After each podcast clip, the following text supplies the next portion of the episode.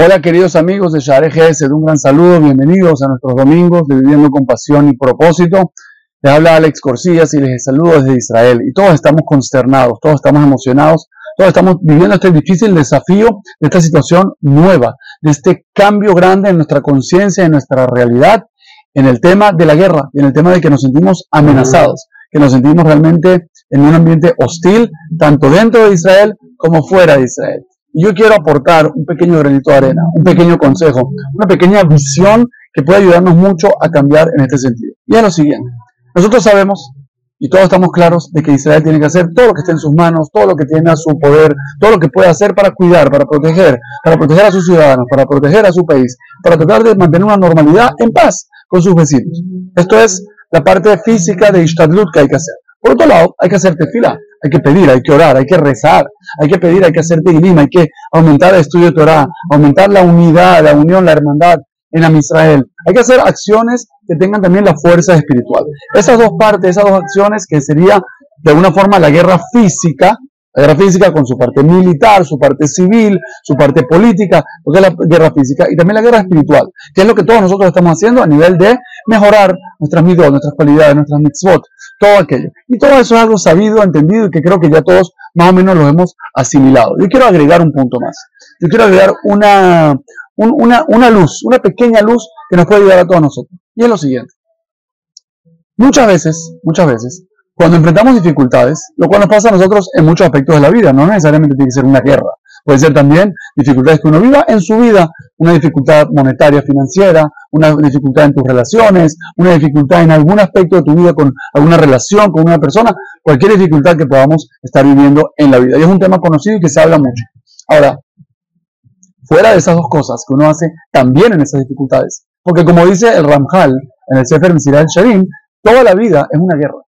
Toda nuestra vida realmente es una guerra donde nos están atacando por adelante, por atrás, por arriba, por abajo, por todos los frentes. Entonces, tu acción física más tu acción espiritual es lo que tienes que hacer. Pero yo quiero dar un tercer punto. Y quiero elaborar la idea de una forma que realmente nos quede clara y la podemos entender bien. Es la siguiente. Nunca le dejes la puerta cerrada a Dios. Nunca dejes de creer de que todo lo que a ti te parece difícil se puede realmente cambiar voltear y pasar cosas que ni siquiera tú te imaginas. Yo creo que acá es donde nuestra mente muchas veces nos juega en contra. Porque si tú estás en una guerra y tienes confianza que puedes vencer al enemigo, pero tu mente solamente puede captar las cosas que ocurren normal en la guerra, los ataques, las municiones, las estrategias, todo lo que es la parte normal, natural, lo que nos va a decir la estadística, lo que nos va a decir la mente. Y obviamente que nuestro esfuerzo tiene que estar puesto ahí principalmente pero nunca dejemos de creer y nunca cerremos las puertas a que Dios bendito nos sorprenda. Y este es mi punto. Déjate sorprender. Deja que Dios te sorprenda. Y nosotros en esta difícil situación, en esta difícil circunstancia en la que estamos metidos, tenemos que saber que Dios nos puede sorprender y es importantísimo siempre mantener el corazón y la esperanza de que Dios te puede sorprender no le cierres la puerta, no cierres la posibilidad, no te niegues a la posibilidad de que Dios te va a sorprender, te puede sorprender y te quiere sorprender.